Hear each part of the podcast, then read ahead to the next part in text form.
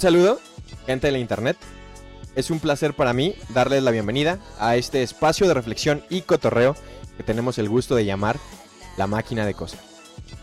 Mi nombre es Lenny Velarde y, como todos los días, me acompaña mi buen amigo Justin Arbizu. ¿Qué tal, Lenny? ¿Cómo estás? ¿Cómo te encuentras en este bello día? Muy bien, a gusto, relajado. ¿Tú qué tal? ¿Qué tal todo? Eh, contento porque en el día de hoy tampoco estamos solos. Como ya es costumbre en este podcast traer invitados.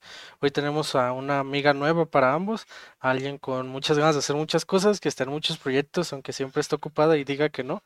Eh, divertida, entretenida y ¿Y qué más decir de, nuestra invitada del día de hoy? Eh, ¿Qué tal, Tona? ¿Cómo estás? ¿Cómo te encuentras el día de hoy? Todo muy bien. ¿Y cómo que nueva amiga? Llevamos como un semestre pasándonos tareas. No Medio semestre, no, no terminó este semestre. No manches, Justin, ¿cómo que nueva por, amiga? Por pasándonos, se escucha que ha sido ida y vuelta. Que quede claro. solo, bueno, solo digo. Justin lleva un semestre pasándome tareas. ¡Wow! O sea, eso pasó, eso está pasando. Eso está pasando. Y no me arrepiento. Me gusta que la banda oh. apruebe sus materias. Me siento mal cuando reprueban. Mis amigos, los demás, vayan y reprueben cuantas veces sea necesario, putos ineptos. Oigan, voy a abrir el melón de, eso. O sea, ¿ustedes sí pasan tareas a sus compas? ¿O porque hay gente que, no pasa de plano nada? Mm, yo creo que hay dos tipos de, de, de amigos a los que les pasas la tarea, ¿no? Los que sabes que se esforzaron y se las pasas y a los que se las pasan nada más por, por pasársela, ¿no? Y no te importa su aprendizaje. Ok. O sea, los que ya sabes que van a, valer, este, ay, no puedo decir majaderías, este, sí, madres. ¿Qué puedes decir? Y aún así se las pasas, ¿no? Sí puedes decir majaderías, ¿eh? Paréntesis. Sí, entonces yo creo que estarían divididas en dos. En los que sí les explicas, se las pasas y todo chido, y en los otros a los que sabes que les vale madre y se los das de todas formas, pero no haces el intento por, por ayudarles. Pero igual las pasas. O sea, o sea no, hay, no hay alguien al que no le pases tareas. O sea, obviamente te puede quedar mal y no se los vas a pasar, pero... E, en toda mi vida universitaria creo que nada más le he dicho que no a dos personas. Okay. Pero sí era de las que les valía madre totalmente la carrera y creo que, eh. que en estos momentos ya no, ya no están. Así que sí, nada más dos personas y ya. No, le hiciste daño a nadie al final. Yo creo que es una cuestión más retroactiva. Estoy de acuerdo, en esa clasificación es bastante buena. Lo usé mucho en la prepa. Un saludo, Tuat. De nada por hacerte pasar la prepa. De nada. Tengo dos títulos de prepa. este, pero creo que es más cuestión, yo lo veo más de cuestión de retroactividad. O sea, hay banda a la que sé que le va a pasar una tarea y que jamás en la vida veré un favor de regreso de esa persona. Y hay banda que sé que yo le ayudo en una materia y él me ayuda en otra materia y así hacemos que los dos podamos avanzar. Un saludo a Arechiga. Arechiga es una persona que me ayuda muchísimo en analítica 2 en laboratorio porque es un, un tipo de materia que se me complica y que lo llevo carreando todo el bioquímica, bioquímica estructural, porque es una materia que le aburre mucho. Entonces es cuestión como un poco retroactivo y así yo creo que es la mejor forma. Las que sí me molesta y que sí creo que hasta se nota en cómo interactúo con esas personas, son los que te piden una tarea, te piden favores y te piden y te piden y te piden y cuando tú le dices, oye, puedes hacer esto, o tienes esto, es como, ay, no, ay, esto, aquello, ya es cuando, pues, sientes como ya no quieres volverle a pasar tarea a esa persona o ese tipo de personas. Yo, yo, o sea, creo que voy a ser aquí el amargo discordioso. Yo soy el güey que te dice, te ayudo a hacerla, te mm. explico cómo hacerla. E, estoy de acuerdo y no en ese sentido, porque hay cosas en las que puedes explicar y otras que es mejor solo pasar. Ah, es, es que es justamente lo que quería explicar, o sea, eh, si tú me buscas porque quieres que te pase la tarea porque no la entendiste y no sabes cómo hacerla, yo prefiero decirte diez mil veces, te ayudo a que entiendas cómo hacerla. Pero si es un plan de tiempos, de, oye, es que no tengo chance, no tengo tiempo, necesito copiarlas porque no quiero reprobar, es como de, arre, te tiro paro, sin pedos. Y lo que ha traído la modalidad virtual es que ya no solamente se, pasan las tareas, y ahora hacemos exámenes en equipo. Entonces, ahí, ahí sí me he visto un poco más eh, buen pedo. O sea, e, el, último examen que tuve de una materia que no voy a decir el nombre para que si mi maestra por alguna razón escucha esto, no sepa a lo que me refiero. Pero había un problema muy difícil. De eso es que la maestra tomó de internet y ni siquiera se dio cuenta si lo podíamos resolver con los conocimientos que nos había enseñado. Okay. Así que todos estamos de no sé cómo hacerlo. Entonces, pues ahí me ves a mí, don Lenny, a, a, descifrar cómo rayos hacerlo y yo junto con otros dos compañeros dimos como que con una especie de respuesta, entonces ya la rolamos a todo el mundo y todo el mundo la medio acomodó para que no pareciera que fue full copiada la, la respuesta del examen. Pero e, es una moral extraña en la universidad eso, ¿no? O sea, el, pasar, no pasar, cómo pasarlo, quién pasarlo y de qué manera pasarlo. Yo creo que debe ser inteligente y ser consciente de cómo son a quien se lo pasas, porque está el típico que le cambia literalmente el nombre y nada más. O sea, es, pone, quita tu nombre y pone el suyo y ya lo entregues con el vato, nos has, nos has descarado. De hecho, eso le pasó a Arechiga, que lo vamos a volver a, mencionar. Un saludo para Arechiga. En una actividad que no puedo decir su nombre, de que literalmente él resolvió un problema, lo pasó y él tuvo un error de dedo. Y andaba bien preocupado porque todos le copiaron exactamente el mismo procedimiento. O sea, si alguien te pasa algo, un problema de un examen o una tarea, al menos este, rectificas el dato, ¿no? Ajá. Sí, claro. Pero ya eso es hacerlo de una forma muy descarada, no sé. Pero yo siento que es a lo que te atienes. O sea, si tú le pides la tarea a alguien, te atienes a que lo haya hecho bien o mal. O sea, es, es de ley. Si tú pides la tarea y está mal, te fregaste junto con él, porque tú la pediste y tú fuiste el que decidió no hacerla o, no comprobar nada. Es, es parte del riesgo que corres. Ah, o así lo veo yo, porque tampoco lo puedes culpar, ¿sabes? No puedes decir, ah, es que reprobé la materia porque tú me pasaste mal la tarea. O sea, no seas mamón. o sea, es tu responsabilidad en primer grado. O sea, el que yo te he ayudado o no, ya es secundario. Pero fíjate, Lenny, que hablando de los exámenes, yo siento que el primer semestre que fue en línea fue como que cuando se intentaron acomodarlo los exámenes en línea, el segundo semestre fue el semestre en el que los profes, o la mayoría de ellos, intentó hacer exámenes como lo más individuales posible. Pues ese semestre me tocó muchos maestros que abiertamente nos decían que sabían que lo íbamos a hacer en, equipo, que sabían que lo íbamos a hacer con otra banda, y era más cuestión de, de ser consciente de qué estás haciendo, de cómo lo estás haciendo, y tú decides qué haces o qué no haces y los adaptaban porque realmente no, no sentí que fueran fáciles, o sea, ni fáciles, ni, ni intermedios, y estaban un poco más difíciles y que si lo hacías en equipo, si era más cuestión tuya. También hay que admitir que hay banda que cuando se hace un examen en equipo no está aportando nada. Ah, claro. eh, Tona y yo en una clase, no diré cuál clase, eh, Tona nos insistió en que entramos con todo el grupo que se había hecho. Fue un examen como de 12 güeyes, en el cual solo participábamos cuatro y todos los demás. Nunca supe si estaban de acuerdo en, las respuestas, solo escuchaban y decían, bueno, voy a poner esto o, qué, participación había. Yo creo que es lo que se hace más difícil en esa cuestión de exámenes en equipo, porque siento que ya entre los profes ya es, ya es ya tienen en mente que es, es más de un examen individual, es un examen en equipo, entre comillas, ya depende de cada quien. Sí, sí pero creo que muchas veces no somos conscientes de ese tipo de cosas hasta que ya las ves. O sea, conozco a alguien de, de la carrera, que no mencionaré quién es, un saludo para ti, supongo, no sé, que es conocida, conocido, arroba, que entre hombre y mujer, no tampoco de género, por bajar la, las medias, de, por decirlo de alguna forma, que estás en examen con esa persona y sacas 70, lo más probable es que tú hubieras sacado más, pero al haberlo hecho con esa persona se, se media, por decirlo de alguna forma, no sé si me explico a lo que me refiero. Eh, digamos oh. que su aporte no es positivo, sino negativo. Ah, ok. Entonces, eh, es muy mala idea hacer exámenes en equipo con esa persona. Y, y creo que es depende mucho de, de, ti, de con quién te rodeas. En algunas materias, eh, me, yo me apoyo de muchas personas muy buena onda y ellas han apoyado en mí.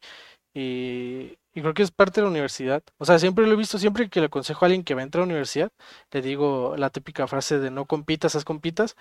Porque pues hay que admitir, es momento de admitir, por más que duele en el ego, que nadie es bueno en todo y que todos necesitan ayuda en algo. Y cuando, cuando lo admites y cuando aprendes a vivir con ello, creo que es mucho más llevadera la universidad, mucho más fácil para todos.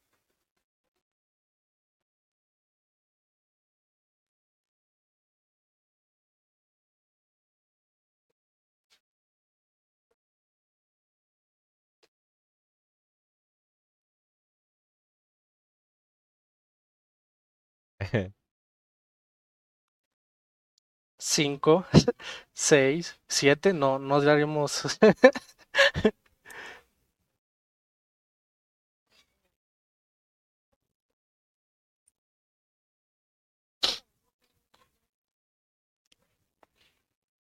y, y realmente te amarga, porque te convierte en, tu vida es, si no trabajas, ir a la escuela, regresar a tu casa, hacer tus deberes y nada más, porque no, no convives. Yo soy una persona asocial, eh, que no salgo a casi ningún lado y aún así convivía bastante en la universidad con mucha gente y, y te apoyas bastante, o sea, creo que es mucho más usual apoyarte en la gente, porque a lo mejor a Lenny lo ha pasado, muchas veces cuando explicas algo te queda más claro a ti que a lo mejor a la persona que se explicaste, entonces cuando le explicas dices, ah, sí, cierto, esto tiene que ser así, y te queda tan claro que te ayuda el hecho, el simple hecho de, de ayudar, de apoyar. Simultáneamente creo que, que hay banda, que yo la llamo la banda maldita, hay personas que lo, ven al revés, que es la gente inteligente, que ves como a su alrededor se forma un, cúmulo de personas que solo están interesadas en aprovecharse esa persona y es muy feo de ver. Tengo dos amigos que son muy inteligentes y muy capaces. Un saludo para ambos, para Arturo y Lidia, que por diferentes circunstancias este, a Lidia se le complica la universidad y Arturo pues va a la velocidad de Flash en una carrera en la que a todos nos atoramos poquito, pero que simultáneamente logré ver como en algunos semestres la banda se, se juntaba con ellos nomás para pedir tareas, trabajos o apoyo y pues es como feo de ver, feo de percibir y te hace cuestionarte de, de si tú estás, lo estás haciendo sentir así, ¿saben? Porque también es algo bastante feo el, esa sensación de, de que solo molesta, solo por el estilo, pero supongo que es ya parte de la universidad. ¿Tú, Lenny, qué, qué, qué experiencia tienes con, con ese tipo de, de ayuda? a la hora de tener compañeros o amigos. Cabe recalcar que, o sea, aquí Tona y, Justin son en la misma carrera en el centro universitario, los dos son químicos, si no mal entiendo, ¿sí, no? Mm, creo que te equivocaste. no, sí, sí, son, el EQ, son el EQ los dos, ¿no? Así es. Yo soy, o sea, ni siquiera estamos en la misma división, ustedes están en ciencias básicas, yo estoy en, división de ingenierías eh, y soy ingeniero industrial, ¿no? Que pues el bullying puede venir, puede caer y... Eh, pero, pero con nosotros hay, una especie de compañerismo muy chido entre los industriales. Creo que hay más el... Eh, o sea, porque nos tiran tanta caca por fuera que si, si, te tienes que ser amigo de entre tú mismo si quieres sobrevivir en la jungla.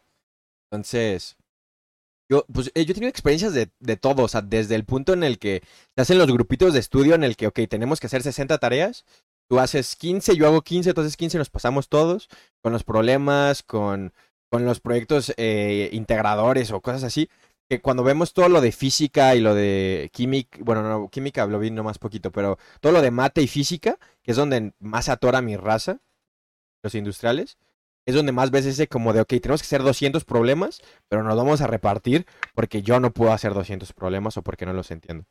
Y, y yo comparto mucho lo que dices, Justin, de que yo aprendí cálculo integral y diferencial enseñando cálculo diferencial e integral. Y, me pasó lo mismo con mecánica y con electro y con, y con todas las materias de ese estilo que son un poco más de, de chocar con el cerebro. a mí me, fascinan las matemáticas y la física, pero yo realmente siento que los aprendí en el momento en el que me tuve que sentar con alguien a explicarle cómo hacerlo. Y, y ya das tus propios consejos tus y te reafirmas el que sabes, te queda como a huevo. Sí sé derivar y integrar. ¿Y tú, Tona, cuál es tu experiencia al respecto? Tú que, pero, porque quiero mencionar ligeramente, no, tampoco haremos tanto bullying, que Tona es generación, uno o dos generaciones más que yo, y una generación más que Lenny. Entonces tienes un, al menos un semestre más de experiencia en, en la universidad. Pues, la verdad, eh, sí, soy 2016B, si mal no recuerdo, ya no me faltan cinco materias y vámonos. Uh, eh, Uh, a ver, ¿para qué hacer cinco años de tu vida si puede hacer seis, no? Los mejores. Perfecto. No, la verdad sí he tenido un poco de, de roces, porque usualmente suelo ser una persona muy amigable con todos. Y como que eh, el estar en una jungla llena de gente competitiva o de gente con egos muy altos, o no, no son todos, aclaro, pero sí llegué como a un reino muy hostil llamado universidad, carrera de LQ. De hecho, inclusive, no sé si sabías, Lenny, a nosotros, de los de ciencias básicas, nos obligan a hacer 200 horas culturales. Sí, algo así sabía. Pero ¿sabes por qué nacieron esas horas deportivas y culturales? Pues porque se mataban, en, quemándose las pestañas y necesitaban sociabilizar y se estaban muriendo la gente de, de básicas. Exactamente, porque no, no tenemos habilidades sociales, o sea, no, no sabemos hacer amigos, no sabemos... O sea, lo poco que, que sabemos, yo creo que lo aprendimos en la primaria y de ahí ya cerramos nuestro ciclo social. Y, y sí, o sea, yo la verdad la, la, he pasado mal, pero he conocido gente, gente muy chida. Justin, por ejemplo, que nada más lo he visto como dos veces en persona. o tres. Tuvimos un laboratorio juntos, pero tampoco íbamos tanto ese laboratorio. No, es que hay algo, un, un efecto LQ en la universidad que, que entramos siendo 40 o 50 por generación y terminamos siendo 10. Y al final todos terminamos tan mezclados que ni siquiera nos damos cuenta de qué semestre somos. O, de... Hay veces que es mejor ni preguntar. Llega un punto en que ya no preguntes, ah, ¿qué onda? o sea, la carrera está chida, está muy padre, pero inclusive hasta los mismos profesores te ponen a competir, ¿no? Ah, ¿eso pasa? ¿Neta? Sí, sí, sí nos ha pasado que, que hay algunos profesores que sí nos, nos subestiman mucho y como que toman a sus, a sus los favoritos y yo el crecimiento que he tenido universitario, por así decirlo, eh, ha sido todo por fuera de mi carrera, o sea, ni siquiera, ni siquiera como químico, vaya. Vale. Oye, tío, y, nos metimos muy de lleno en un tema, culpa. O porque ah, quería... O sea, es que, o sea, estamos en época de exámenes y todo. Yo quiero hablar de exámenes porque estoy hasta la chingada, ¿no? Pero Hace falta hacer la, la pregunta milenaria. Bueno, ni tanto porque no hay mil capítulos, pero la pregunta habitual. Tu programa. Justin, ¿estás en los honores? ¿Qué tal, Tona? ¿Cómo estuvo tu fin de semana? ¿Algo que quieras contarle a nuestros oyentes? Este fin de semana estuvo bastante ajetreado. Nunca me pasa, pero este fin de semana sí, yo creo que ya sabía que me iban a, hacer esto, chicos. Eh, fui a un a Tlaquepaque, al parián de Tlaquepaque un rato. Y ya de ahí nos fuimos a un bautismo. La verdad a mí los bautismos me causan un poco de conflicto algunas veces, ya que siento que una persona hasta que es mayor de edad debería de, o ya tiene la capacidad, debería de elegir qué religión este, profesar, por ejemplo. Así que, o sea, fui por la carnita asada y fui por el visto, obviamente y por el pastel y porque mi familia, en mi familia es chida hasta eso, este, nos llevamos muy bien. Eh, yo soy de, la, de las más pequeñas de mi familia y el pisto siempre lo terminan invitando a mis primos mayores. A huevo. Pero sí me causa un poquito de conflicto esa clase de, de celebraciones. Yo, yo soy católico, va claro, pero siempre he visto un bautizo como el inicio de una secta. o sea, es como, si lo ves desde un punto de vista distinto al que estás acostumbrado, es bastante un poco turbio, pero es, es curioso, es, es como unas tradiciones que es bonito ver y luego piensas en cómo el niño se alejará de todo aquello que le inculcaron a la fuerza y solo esperas a que sea libre a su manera o si le gusta pues continúe en ello. Conozco a mucha gente que va al templo y que es muy feliz, pero que ya lo hacen por, por elección propia y no cuando son niños que no saben ni, ni de su existencia misma. Hay un refrán que dice, todas las sectas son iglesias, todas las iglesias son sectas.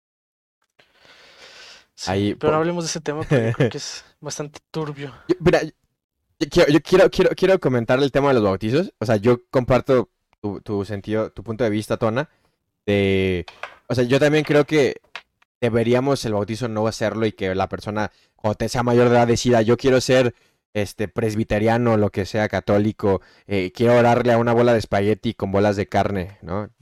Arriba los pastafaris. El huevo, son los buenos pastafaris. Pero, pero al mismo tiempo, soy mexicano y cualquier razón para hacer una buena fiesta es válida para mí. Entonces, eh, por más que me guste admitir que, oh, ok, el bautizo está como medio mal y lo que sea, este, se nos quita una fiesta de las míticas fiestas que tienes a lo largo de toda tu vida. Entonces, una razón menos por la cual eh, pachanguear y, y, me pesa, tengo que admitirlo. Yo, yo tengo dos hilos de los que quiero hablar. El primero es, ¿cómo ven ustedes lo de, porque Lenny y yo hablamos del capítulo anterior, de una fiesta a la que asistimos, ¿cómo ven el, el regreso a, a este tipo de reuniones que se están realizando después de tanto tiempo en cuarentena? ¿Cómo, cómo las, las sienten o cómo las perciben ustedes? Bueno, la verdad, un punto, un, un porcentaje de mí me dice a huevo, qué chido. Y el otro es así como de, ay, no seas mamona, ni siquiera salir, ¿no? Pero, o sea, la verdad, ¿para qué nos hacemos? Nadie en las fiestas o muy pocos, este, las medidas de seguridad obviamente no las siguen. Pero mientras el grupo vulnerable ya esté vacunado, que, nos moramos todos. que nos moramos todos, ¿no? A mí lo que sea, pero que mi jefecita la, la vacunen, ¿no? Y a mí que me lleve el diablo. No, pues yo creo que sí, sí estoy bastante dividida en esa parte. Porque sí hacía falta el contacto humano, ¿no? Inclusive ahorita que vi muy pocos familiares y sí me dio como cierta nostalgia. Pero ya, o sea, es una parte, ¿no? Cada quien sus cubiertos, este, en la distancia de otras mesas, etcétera. Pero mientras no nos regresen los besos de tres, todo perfecto. Fíjate que llegó un punto en el que las personas sociales como tú y yo ya pedimos fiestas, ¿sabes? O sea, la, gente que no salía, y ahí empezamos a decir, ok, a lo mejor una fiesta no estaría mal. Llegó a ese punto el, el estar encerrados. No me imagino la gente que salía cada fin de semana. Yo creo que muchísimos lo hicieron de todos modos durante la cuarentena y son los primeros que están en antros y en bares. Pero pues mientras, como tú dijiste, mientras el grupo vulnerable ya esté vacunado y, mi jefecita y mi papá estén bien, pues ya, cada quien haga de su desmadre. No pasa que me muera. Yo, yo, yo, yo todavía no me siento como tan seguro porque, digo, mi mamá está vacunada porque es maestra, pero mi papá todavía no. Entonces todavía me, todavía me pesa el salir. Todavía, de una manera me preocupa, es como de, mm, o sea, sí quiero, pero, pero, es, o sea, yo regreso a casa y casi, casi me, me echo me, en alcohol, viendo, me lavo las manos y todo y trato de, o sea, como cuidarme en ese sentido. Pero, pero al mismo tiempo siento que hay, eh, es voy a citar a Shrek, es una cebolla el regreso cotidiano de las fiestas y todo este rollo, porque hay como niveles. O sea, una cosa es una reunión, este, una fiesta en una casa en donde toda la gente la conoce y no hay nadie nuevo, y vas, vas subiendo como de nivel poco a poco eh, en cuanto a la convivencia. Por ejemplo, yo tenía mucho que no iba, o sea, las fiestas a las que estaba yendo eran a casas, donde sabía que era gente que se estaba cuidando y estaba como alguna forma, pues, con esa confianza, al final no puedes saber quién lo tiene o no lo tiene si no se hace una prueba. Eh, pero por primera vez en mucho tiempo, la semana pasada, justamente el fin, eh, fui a una cervecería Chapultepec. Entonces me sentí raro, sí, pero al mismo tiempo fue como de, oye, qué chido. Y me di cuenta de la ultrajada que es que ahora, o sea, después de dos años de estar encerrados y nadie consumiéndoles, en lugar de que cueste 19 pesos las cosas, ahora cuestan 21. Es como de, o sea, yo, yo literalmente vi eso y dije, yo, yo viví en una piedra. o sea, viví en una piedra dos años. Un peso por año y ni me di cuenta. Triste. Cosas que pasan. El otro hilo del que quería hilar se me olvidó. Así que vamos a proseguir con lo que quieran mencionar. Se me fue. Cosas que pasan. Ah, se te fue así. Sí, es que tenía dos, pero uno se me fue. Intenté recordarlo, pero me costó mucho trabajo.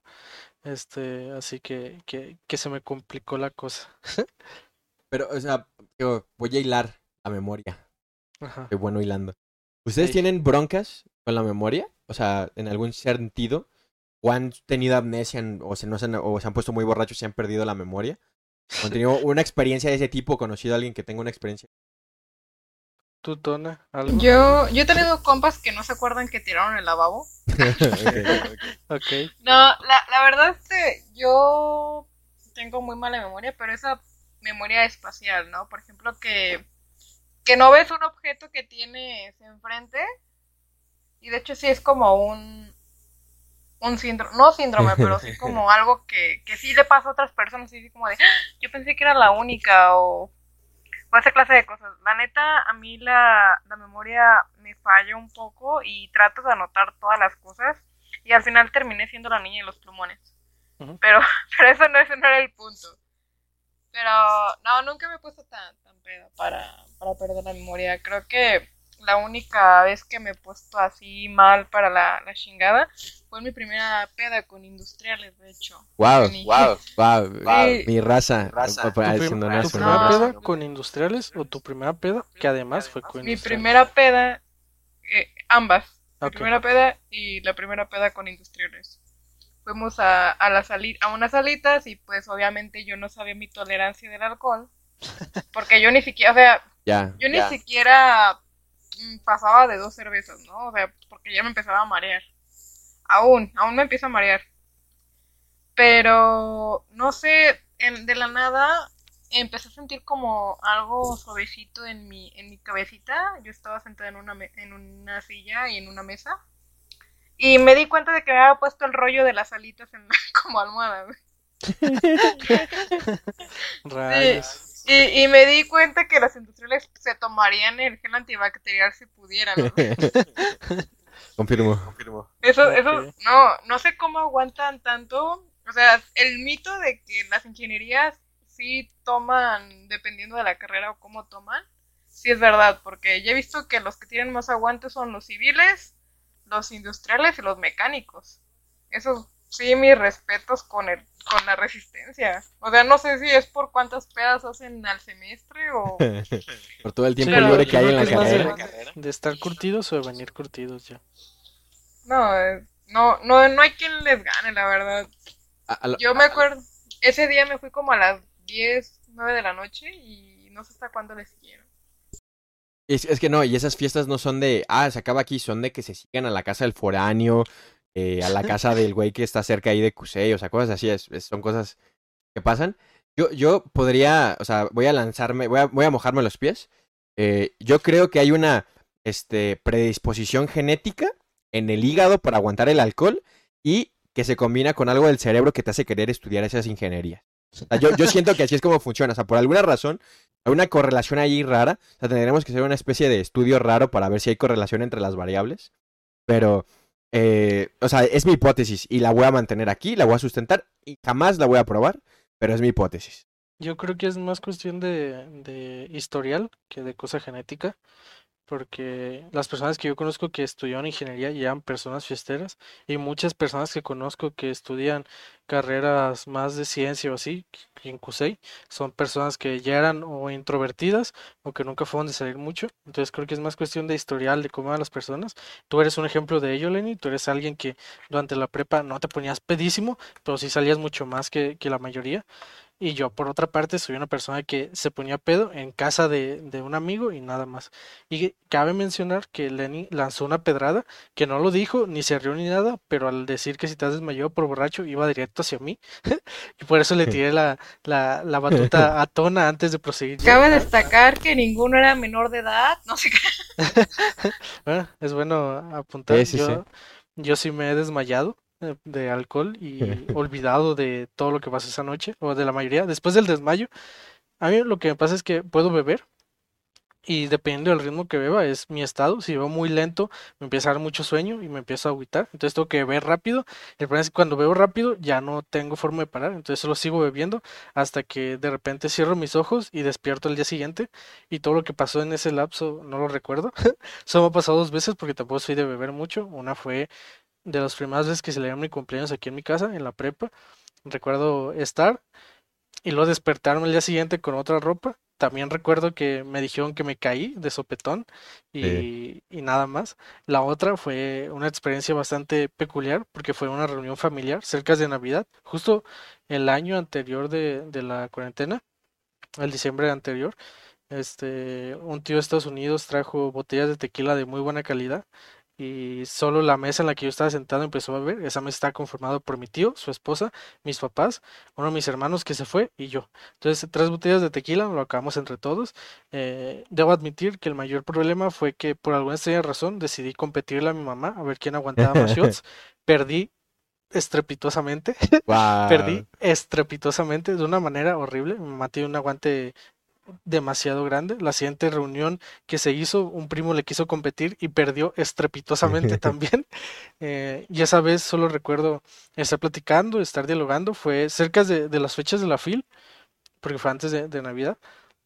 Al día siguiente mi papá iba a ir a la FIL, quedábamos en ir, al día siguiente yo estaba destrozadísimo, yo no podía moverme, todo el día me lo pasé inerte y justo esa noche no recuerdo nada más que despertar una vez al baño, hacer del baño y ya, es, es una sensación horrible, no, no es recomendable. Una estrella la experiencia de, uno, olvidarte de las cosas y dos, que te las recuerden, porque lo peor, sin duda alguna, es no acordarte de las cosas y que al día siguiente se la pasen recordándotela. Mi familia duró bastante tiempo recordándome las cosas que hice.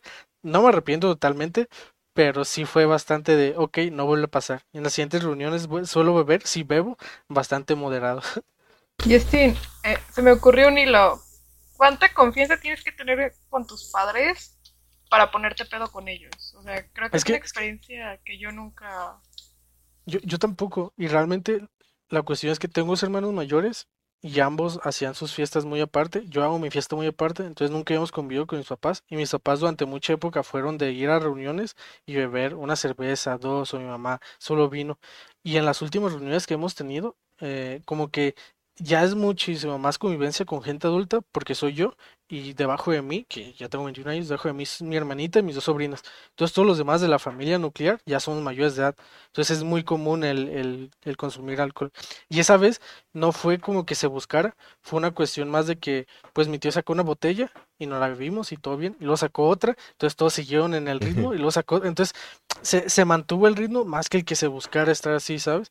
Y sí, sí, conozco bastante gente que vive con sus papás, pero sí comprendo que no sea muy usual para todos. Fue más el ambiente que el buscar el yo decir, me voy a embriagar con mis papás aquí, que me tengan que cuidar hiper borracho y diciendo estupideces. Entonces, sí, sí fue más el ambiente que el hecho de yo buscar empearme con mis papás presentes.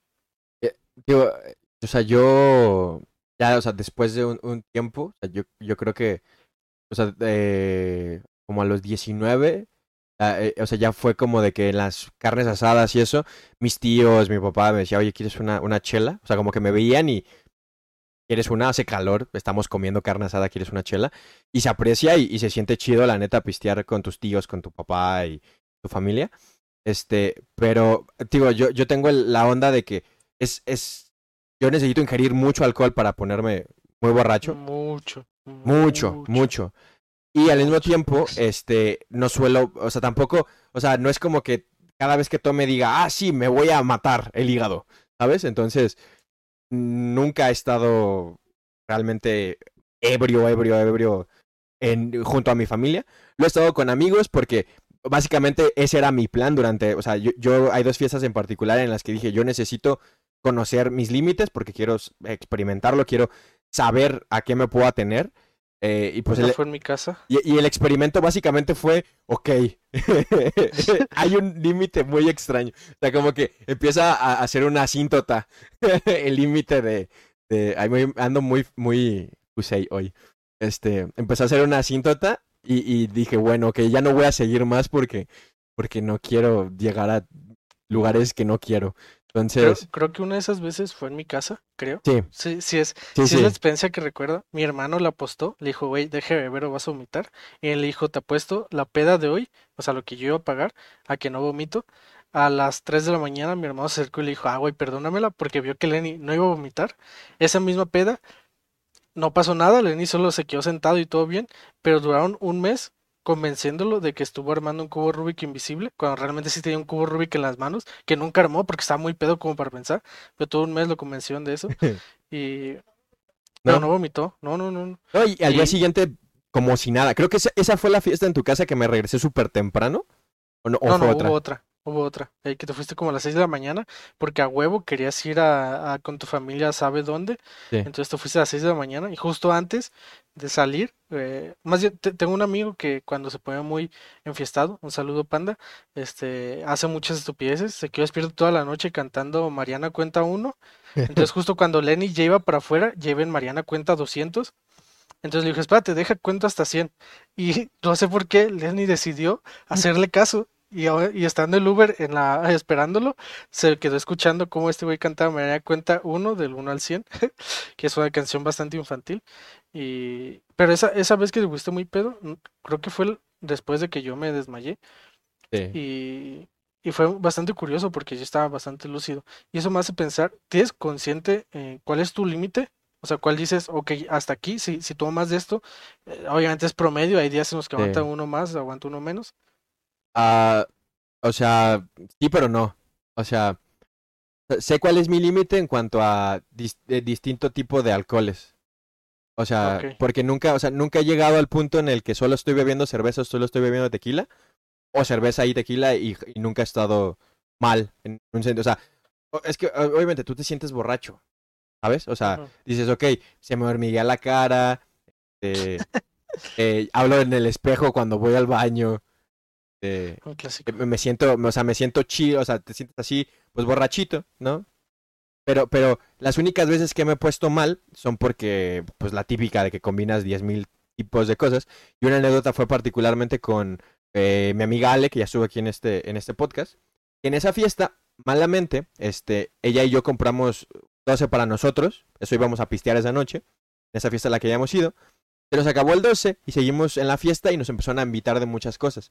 Que el vasito de tequila, que el whisky todo. Entonces yo terminé tomando como de cinco alcoholes distintos y cuando llegué al quinto yo ya me empecé a sentir muy mal. O sea, mi estómago dijo, ok, creo que, creo que no, no, podemos procesar tanta azúcar o no sé qué pasó. Yo, yo, yo, yo, yo, tengo, yo no creo en esa de que la gente se cruza, o sea, creo que no funciona así realmente.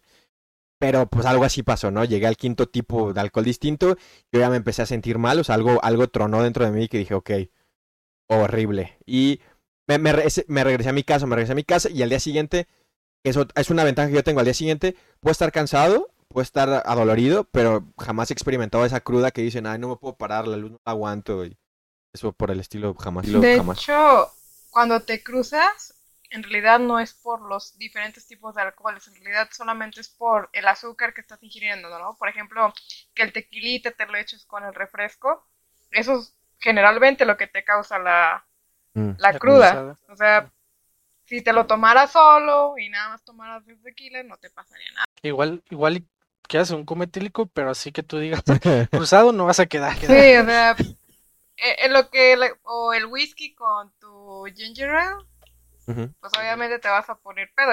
Yo, yo, una vez me puse, me puse muy peda con, con, con whisky, pero lo más, lo más feo es que la cruda me dio exactamente cuatro horas después de beber. O sea, no fue al día siguiente. Wow, Fue a las cuatro horas. Mi, mi metabolismo no sé cómo chingados funciona. Pero, pero estaba que me llevaba la chingada. Eh, ahorita que estamos hablando un poquito de la familia, eh, me, me, pasó, yo tengo un primo que es como nueve meses menor que yo, pero él ya, ya está trabajando. Saludos Robinson, este. y él pues ya me invitó al alcohol, ¿no? Y me trajo de su ciudad natal, Chilangolandia, este, una, unas botellitas de whisky y pues ahí empezamos a darle y de ahí pues terminé con cruda, terminé peda y cruda el mismo día y no sé cómo. ¿Cuál, es, ¿Cuál es tu límite? Porque ya Lenny nos dijo que, que tiene un límite bastante amplio y que lo único malo es combinar Depende, depende del alcohol. Ok. Cerveza, nada más te aguanto seis. O sea, seis de latita, porque ya después me empieza, lo que me pasa en la peda es que me da sueño, o sea, no digo estupideces, no me pongo agresiva, me da, me da un sueño tremendo que, que me quedo dormida, pero igual me da miedo porque capaz y vomito y me lo trago o algo así, ¿no? Me da una congestión alcohólica. De, de whisky te aguanto como unos cuatro o cinco vasitos con refresquito. Y, y tequila a mí no me gusta tanto el tequila, fíjate, como que es muy fuerte, siento que quema. O sea, el shot, el shot de bienvenida, obviamente te lo echas. Recuerdo, recuerdo, una vez que, que estaba en Cusey, otra vez, y yo tenía una compañera que acababa de terminar con su novio, ¿no? Y yo acababa de salir de clase y con una compañera y yo tenía un chingo de hambre, no había desayunado, eran apenas las 12 de la tarde, ¿no? Y yo le me llamaron y dijeron, oye, estamos en Boca 21, ¿no? Este, vente y acá ah. ves, que, desayunas. Y yo me acordaba que vendían como hamburguesitas y así. Y, y la morra que acaba de terminar con su novio, no sé qué traía, pero nos invitó shots de vodka. Oh. Y llegué a mi clase de las tres toda Pero bueno, vale la pena. ¿Usted nunca ha entrado pedos a una clase? O... No. No, no he tenido la oportunidad. Jamás. no, Normalmente, o sea, me he ido, me he ido a pistear en Cusey, pero normalmente es sabiendo que ya no Ya tengo saliendo, clases o que salí. Nunca se me ha cruzado el, el horario de clases. Ya, sí, sí, sí, sí me he puesto a pistear temprano, entre comillas, o sea, 3 de la tarde, que pues, es como temprano, quieras o no. Pero así que a las 12 del mediodía y luego entrar a clases, no me ha tocado. Me han contado que es cosa de básicas ese estilo de vida a mí. Sí. Yo, me, yo nada más iba a desayunar y según me iban a cancelar la clase de las 3. Y luego, como a, la, como a las 2, nos avisa el profe, oigan chicos, siempre sí voy a poder asistir. O sea, yo por Eso no se hace. me tomé la libertad. cancelaste. Y fuiste, o sea, es que eso, o sea, eso, eso es admirable, o sea, de, de mi Sí, parte. la verdad es que sí. O sea, yo no hubiera ido, la neta, si me sentía así y, y ni, ni atención voy a poner. Ah. Estaba pisteando con nosotros, ¿o qué? Casi, casi. No, una vez un profe sí nos pagó la mitad de la peda. También me Ala. acuerdo. Qué buen pedo. Sí, en mi cumpleaños. Ay, qué bien. Wow. Hablando de límites, para concluir el tema, porque nos pusimos muy alcohólicos, las dos veces que me desmayé, la primera, mi, en hora y media me tomé 14 cervezas y 7 caballitos, creo que ese fue el problema, y la, en la segunda me tomé como 3 quintos de botella de 1800 reposado, y el problema realmente mío es tomar muy rápido mucho, y por eso me desmayo, entonces ¿Tiene sentido? midan sus límites. Uh, creo que ninguna las dos veces. eh. Pero sí, a lo mejor. Y eso de beber mucho, muy rápido no, no es, no es muy sano. En, re- en general no beban demasiado, beban para ponerse happy y disfruten de- del sitio. Los exhortamos como cada programa se hace su exhortación a, a no ser el malacopa pedo de la fiesta, por favor. Sí. La última fiesta a la que fuimos, yo no conocí, yo no vi a nadie. Dicen que si tú no viste, fuiste tú. Espero no haberlo sido, según yo no, en absoluto. Pero, este, no, no sean el malacopa, beban, conozcan sus límites. Es bueno conocer sus límites. Si eres, eh, tienes los 18 apenas, porque todos sabemos que en México se bebe a los 18, no Claro. antes. A los 18, todos sabemos, mayores de edad, todos beben. Este, conoce tu límite, aprende tu límite y vive con él, porque te, te va a ser muy útil en el futuro, porque vas a saber hasta qué punto ya no es buena idea seguir tomando y te va a salvar de muchos, muchos problemas el conocer tu límite. No, y, y, y obviamente eh, experimenta eso en un ambiente seguro, con compas. Sí, Sabiendo que la gente que está contigo, si algo llega a pasar, te puede cuidar, eh, se va a hacer cargo de ti. Y avisa, avisa que vas a decir, oye, hoy vengo. hoy vengo a testear límites, ¿vale? Ajá. Entonces ya, ya todo el mundo va a saber, ok, así que, y a lo mejor ese día no llegas, y a lo mejor te pasa como yo, que tienes una asíntota en el hígado, o no sé. Eh, o, o me disocio y según yo no estoy tan borracho, y sí, quién sabe. Eh, pero por experiencias de conocidos sé que no pasa tanto, pero bueno. Cerremos aquí el, el melón alcohólico. Somos Que de llegan a Cusey. clases pedos. Somos de Cusey. Somos Ajá. jóvenes mexicanos.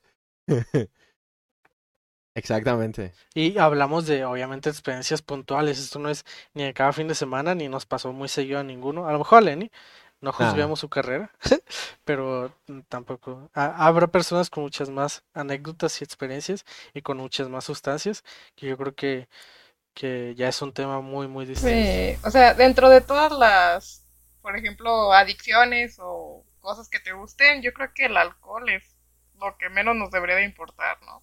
Ahí, ahí, ahí- ahí tengo, ahí tengo un hilo. Voy a abrir porque todo el tema. Y, y está- y digo, ya estamos hablando de, de alcohol. Eh, al final de cuentas, eh, hay que entender que el alcohol también es una droga, al igual que todas las otras tipos de drogas.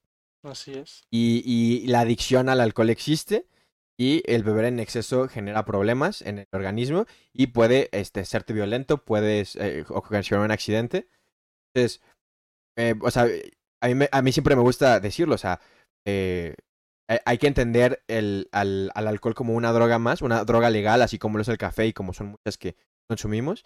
Este, y ojalá ese, ese mensaje, así como el alcohol lo cuida la salud pública y el café lo cuida la salud pública, pues pueda llegar a, a la- lo- las demás drogas, ¿no? Y, y en un sentido de que dejen de ser un problema de seguridad y más bien un problema de salud en temas de adicciones, eh, pues oh, est- estaría chingón algún día eso sucediese. Pero tampoco yo soy aquí don médico y politólogo para saber qué pedo, ¿no? Pero es lo que me gusta pensar. En, en cualquier cosa es bastante malo. El azúcar, la sal, No cuentan como drogas tal cual, pero pueden causarte igual o mayor problema que muchas drogas. Y, y creo que más que nada es eh, la regulación, o sea, en muchos sentidos, porque cuando no regulas una, una sustancia de este tipo, das libertad a que la gente simplemente lo, lo consuma a cantidades muy malas y sea problemático, pero hay muchas cosas que en su medida, y como el peyote, que realmente es algo más cultural que otra cosa, que en su medida y su y controlado es hasta beneficioso en muchos sentidos. Todos sabemos, todos tenemos un amigo que sin marihuana sería una persona a punto del suicidio, pero que le ayuda a sobrellevar la vida, así como otras personas tienen muchos otros hobbies, solo es cuestión de, de saberlo sobrellevar y, y tengan, no, no va a ser otra exhortación porque ya dos ya es exceso, ya es exceso de exhortaciones, pero pues mídense y, y, y todo, todo en su medida es bueno, siempre y cuando conozcas la medida. Sí, además también es una parte del autoconocimiento, ¿no? O sea, si ya sabes cómo eres, ¿para qué le, ¿Para qué le haces al pa' qué le dar cuenta, güey? Si ya sabes cómo te pones, mejor eh, la medida que tú puedas, controlarte y cuidarte más que nada. Sí, porque como dijo Lenny, está chido cuando puedes medir tus límites con amigos, pero pues no todos tienen los amigos para medir sus límites. Lenny lo logró hacer en un ambiente correcto. Yo lo hice teniendo a mi hermano en casa, entonces eh, no todos pueden decir Hasta te tienen un bañó, güey. Supongo, no sé, no, es que no, no recuerdo nada. Supongo, I guess. Y ta- ok, no, no vamos a hacerle un ángel a mi hermano. Yo también lo cuidé en Sí, situaciones claro, malas. claro, claro. Sí, Eso sí. ya, eso es recíproco. Algún día, si algún día viene Alan, un saludo para mi hermano, ya hablaremos de, de alguna experiencia que tuve que vivir y que fue bastante peculiar. Ya chido Pero sí, traer o al sea, rojo. al sí, rojo. ah, eh, hija única. Pues e- es, curioso porque tenemos a, a un hermano mayor, a uno que tiene hermanos mayores y una hija única. Y creo que aquí la que tiene desventaja eres tú, porque qué feo ser hijo único. Sí, o sea, la gente ve el, el ser hijo único como una bendición o no sé. Pero la neta sí está feo. Imagínate si tus padres en algún momento enferman, toda la responsabilidad cae sobre ti. Y también batallé muchísimo para hacer amigos en la primaria y en el, bueno, lo que me cuenta mi madre.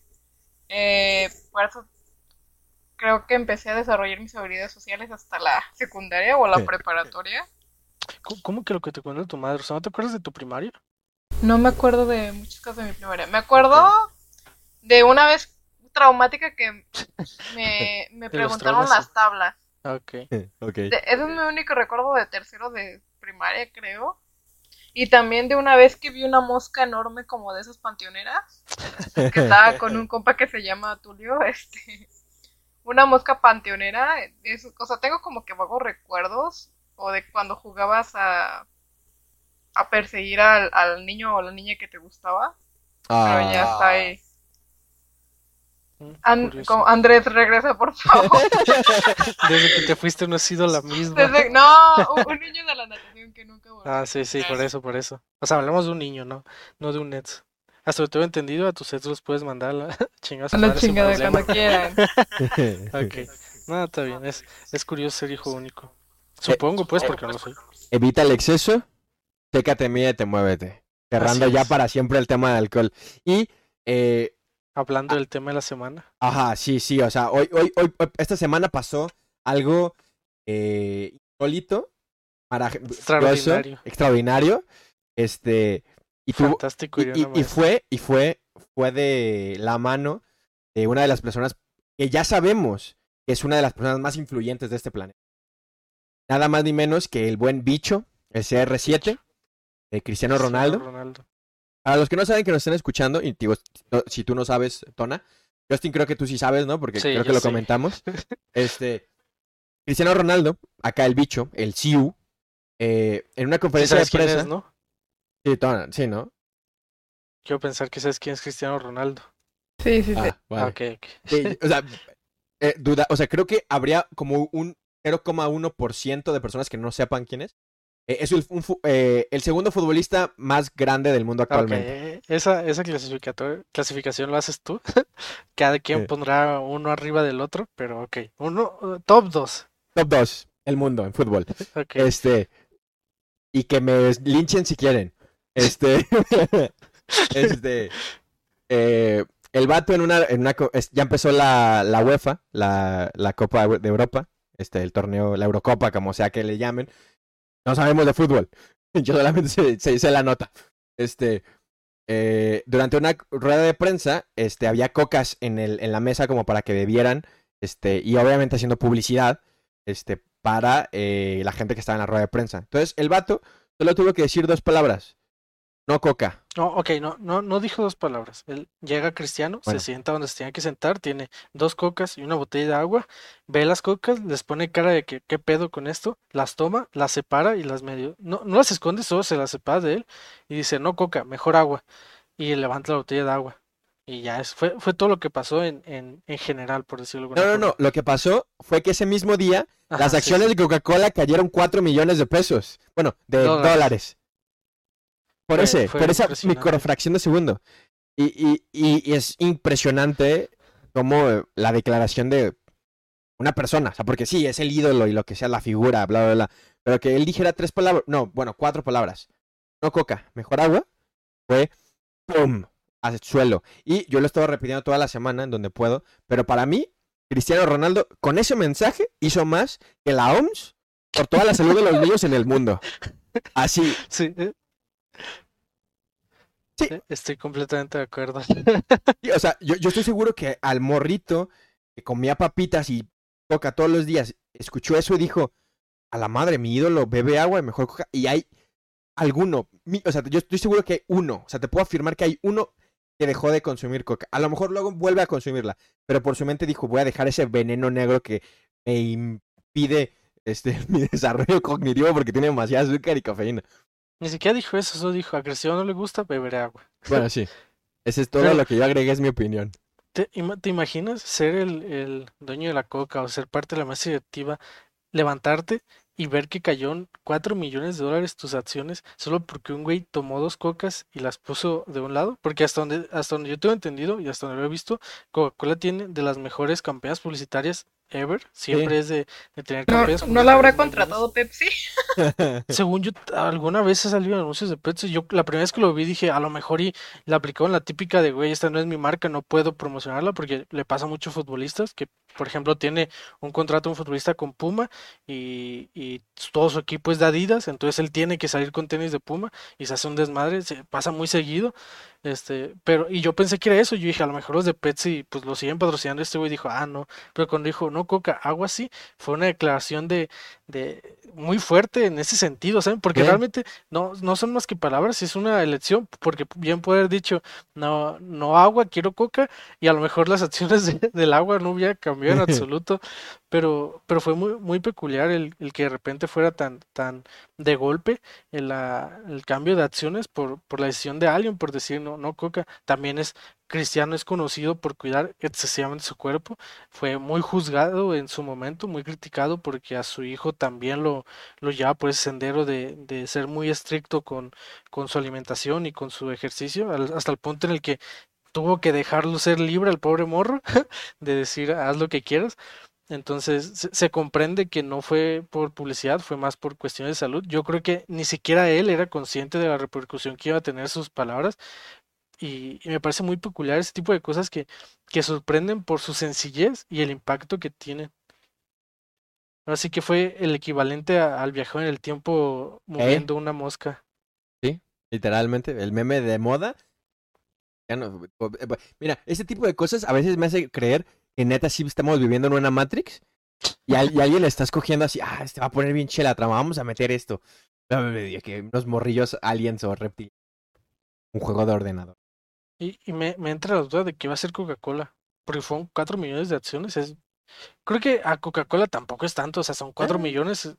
a lo mejor si la gráfica se hubiera expandido, porque lo que se ve cuando ves la gráfica es un pico que cae de repente, pues si lo expandes, a lo mejor la gráfica eran 50 billones las acciones, algo así, o sea, en, en escala pudo haber sido 50 centavos que se le cayó al, al directivo de, de Coca-Cola, pero me, me parece peculiar el, el pensar qué, qué va a hacer Coca-Cola, o sea, qué, qué va a decidir hacer al respecto para intentar recuperar esa, esos centavitos que se le cayeron y, qué acciones tomar. No pasa de que dentro de dos, dos meses, tres meses veamos a Cristiano Ronaldo protagonizando un anuncio de Coca-Cola y, y pagando los daños que hizo, No creo que tengan tantas este, repercusiones legales, para ser sincera. No, no, en absoluto. No, la verdad, este Coca-Cola es un monstruo enorme y dándonos cuenta de que, pues, la neta, beber coca no está chido. O sea, yo, yo dejé la Coca-Cola hace como tres años y. Y mi, salud ha mejorado un chingo. O sea, bajé como 13 kilos en un año, no manches. A la madre. Pero has ha, notado que muchas veces ligamos las cosas de forma errónea. O sea, es como, es que yo dejé de comer pan dulce y un chingo de cosas que tampoco comiste. O sea, el pan dulce más un montón de cosas que ya no consumes y que obviamente te hacían mal. Entonces, es no solo el pan dulce el que te engordaba, había muchas cosas que afectaban totalmente. Y yo, yo también hace muchísimo, como con la tele lo dejé, tanto la tele como la Coca-Cola. A veces, como todo, a un traguito de Coca-Cola o así. Pero creo que es más cuestión de, ser consciente de, lo dañino que es. Pero simultáneamente es como cambios una cosa por otra porque sigo consumiendo refrescos. Prefiero consumir refrescos de agua mineral, de naranjadas o cosas por el estilo. Pero sí, al final Coca-Cola es un monstruo. Dudo mucho que les repercuta demasiado. O sea, insisto en que son centavitos que se le cayeron a alguien de, de los de Coca-Cola. Pero es chistoso verlo, ¿saben? O sea, es como de repente cuatro palabras, como dijo Lenny, y ya mandaste a la mierda un chingo de dinero. Porque para Coca-Cola 4 millones será poquito, pero esos 4 millones me caen a mí, perfecto. ojalá, porque es muchísimo de comparación en muchos sentidos y es bastante curioso. Me, me, me pregunto qué tantas personas pueden hacer eso y que afecte de la misma forma. Obviamente Messi, si Messi lo hace, yo creo que el doble. Y algunas otras personas contadas, supongo. Pero es que imaginaos el poder que tiene una persona de influir los mercados. Y, y, digo, me queda claro, o sea, eh, la bolsa es un juego Monopoly. O sea, para, para, que, para que un comentario así pueda afectar de esa manera el libre mercado que tenemos, este, y hice, hice, esa voz como simulando unas comillas, pero hice comillas, diciendo libre mercado. Este. Que se regula solo. Eh, ajá, entre comillas también. este. Eh, que ya, lo, ya luego hablaremos de economía cuando traigamos un economista. Este, ya podré aventarme todo, todo el veneno que tengo del sistema económico actual, pero eh, me queda claro que es un juego ya y, y, vemos lo mismo, o sea, al final funciona todo igual. Elon Musk tuiteando del Bitcoin y esas cosas, haciendo que el Bitcoin se mueva, vuele, este, dijo, ya no voy, a aceptar Bitcoins en Tesla y pum, al cielo. Y luego dijo, ya no voy a aceptar y pum, para abajo, o sea, la, la, o sea, digo, yo no quiero jugar en un juego en el que si el Papa dice, este, ya no voy a volar en avión, este, de repente todas las acciones de las aerolíneas bajen. O sea, no, o sea, e, eso no hizo AMLO, eso no pasó, entonces. Mm.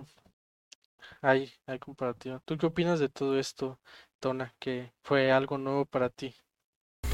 Uy, la, la verdad, este, eso de cómo una persona puede repercutir en toda la, la, inclusive en la bolsa es interesante, la verdad. También el ver tal vez el fanatismo de algunas personas al ver a una persona decir eso, en realidad a una persona no se le puede decir sí o no, que no haga algo. Simplemente al ver a un ídolo, cómo esto puede impactarlos, ¿no? Eso, eso estaría chido. Y en ese momento me puse a pensar, ¿qué dejaré de consumir y qué dejaré de hacer solamente porque mi ídolo deja de, de hacerlo, de consumirlo? O sea, como que ya, ya te pones en esa duda, ¿no? Es, es una pregunta interesante. O sea, porque. O sea, voy, a ponerme.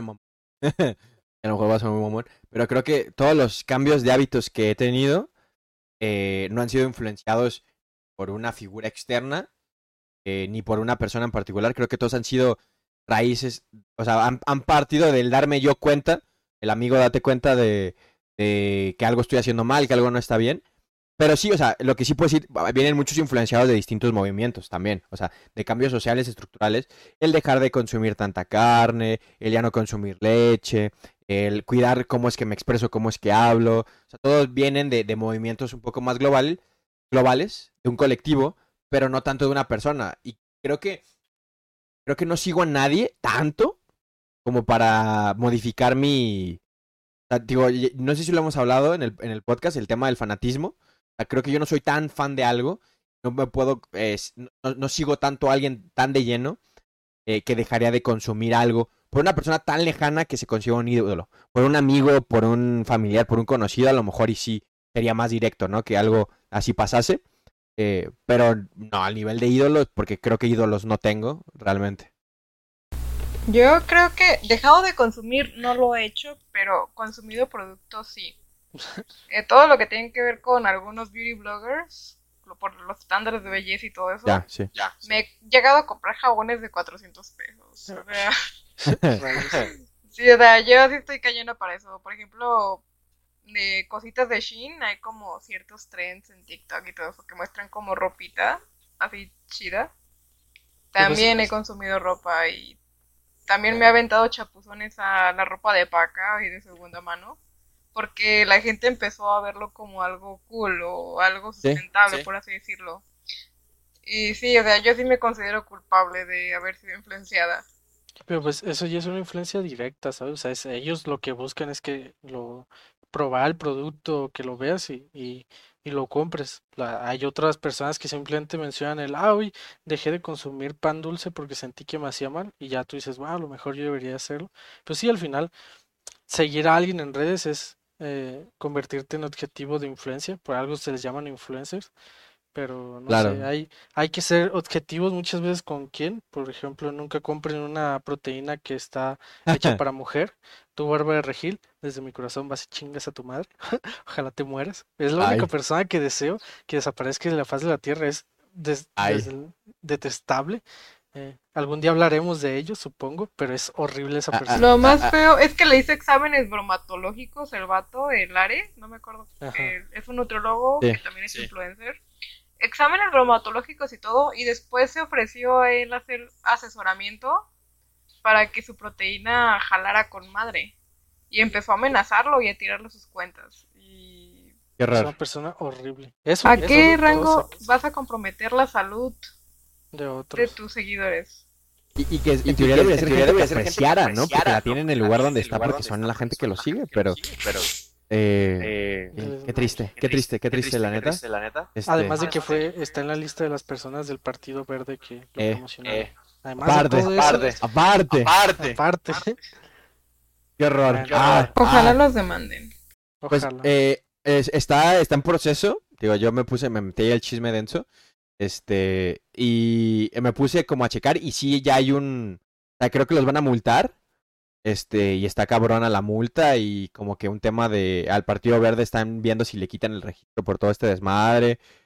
Eh, pues se va a poner interesante el, con el tribunal, la neta. Hubo como dos lados. Los influencers se quieren como eh, auxiliar con lo de la libertad de expresión.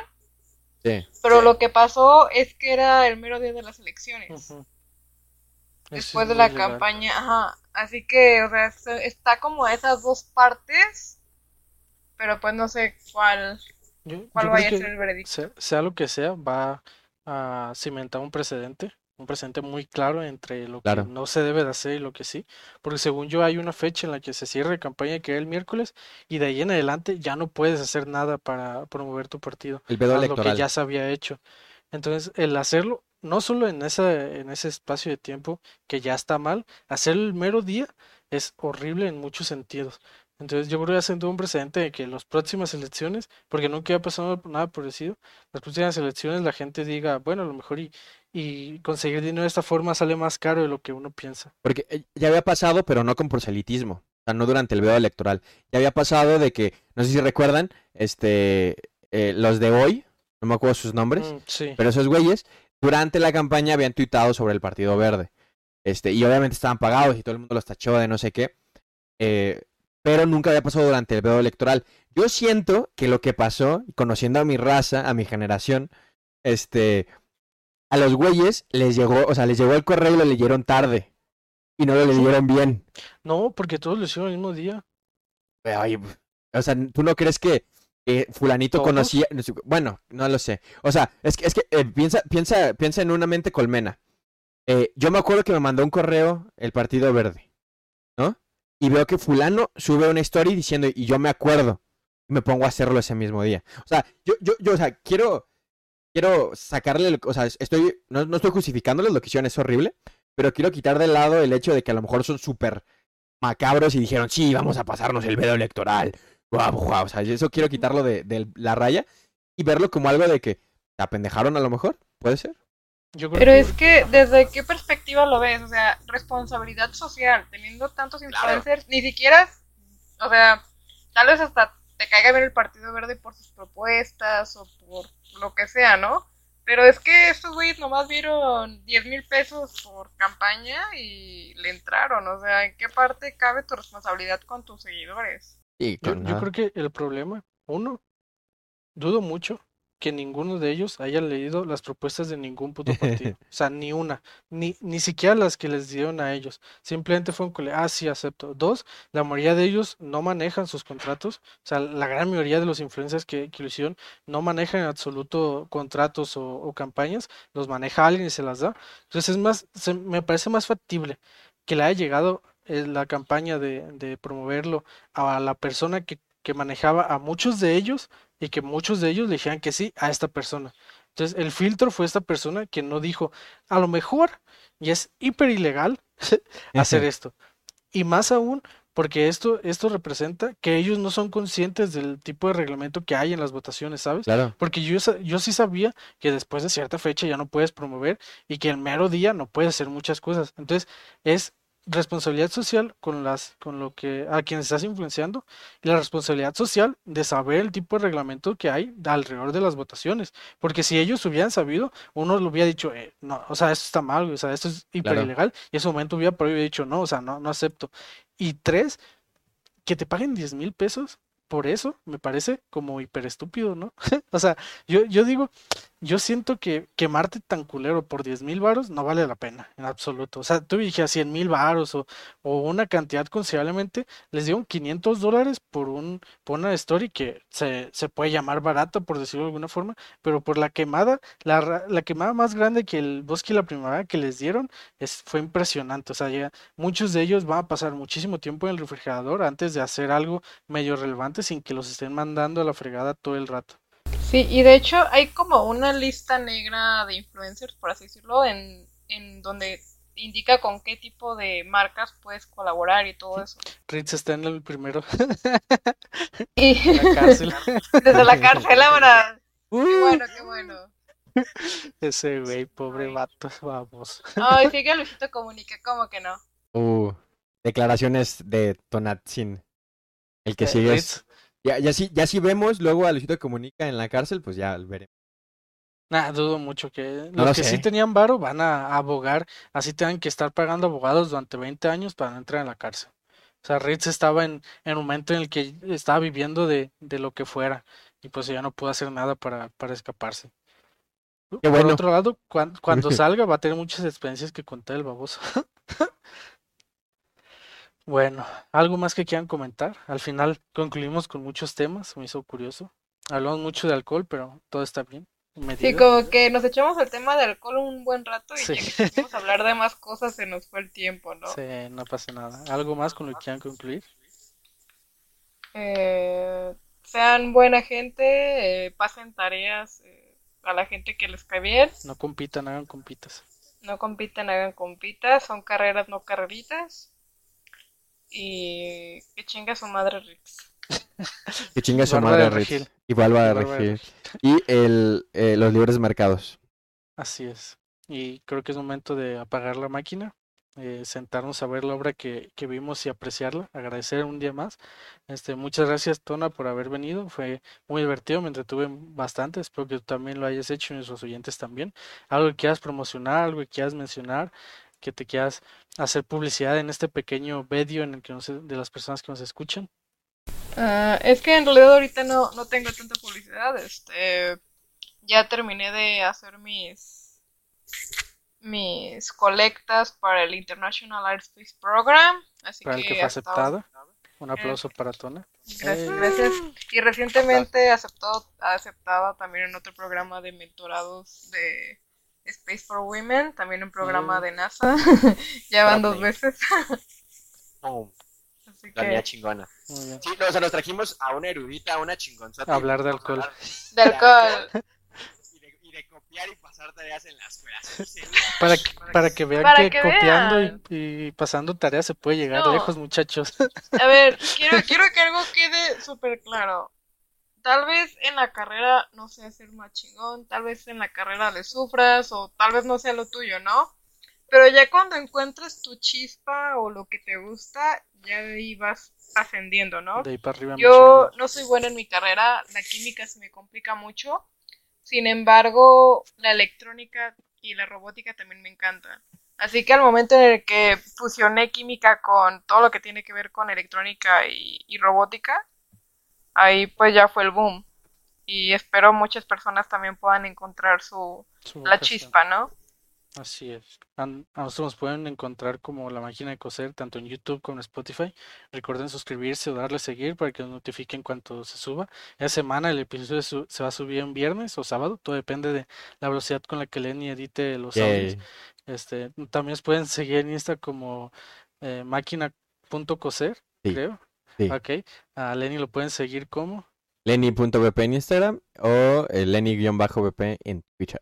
Me pueden seguir como Justin Arbizu 47 y eh, eso sería todo. Muchas gracias y hasta la próxima. Bye. Dios. Adiós.